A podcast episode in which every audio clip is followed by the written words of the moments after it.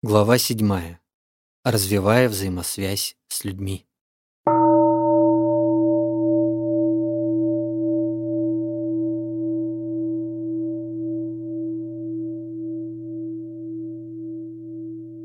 Никогда еще в истории человечества не имели мы такого разнообразия средств связи и общения, как сейчас. Это и мобильные телефоны, и электронная почта, и многочисленные социальные сети. И в то же время Никогда еще люди не были так далеки друг от друга, как в нашу эпоху. Сегодня члены семьи, члены общества и государства гораздо меньше взаимосвязаны. Это происходит от того, что как цивилизация мы мало уделяли и уделяем внимание развитию умения слушать и говорить. Мы не знаем, как разговаривать друг с другом. У большинства катастрофически не хватает ценнейшего качества – изъясняться с окружающими и слушать их с открытым сердцем и искренностью.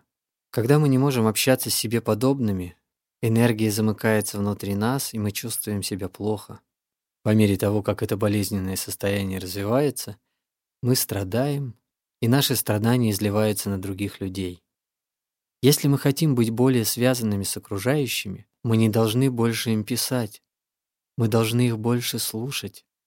Умение слушать собеседника позволяет понять его, Путь постижения искусства глубоко слышать человека не заключается просто в том, чтобы прилагать к этому механические усилия.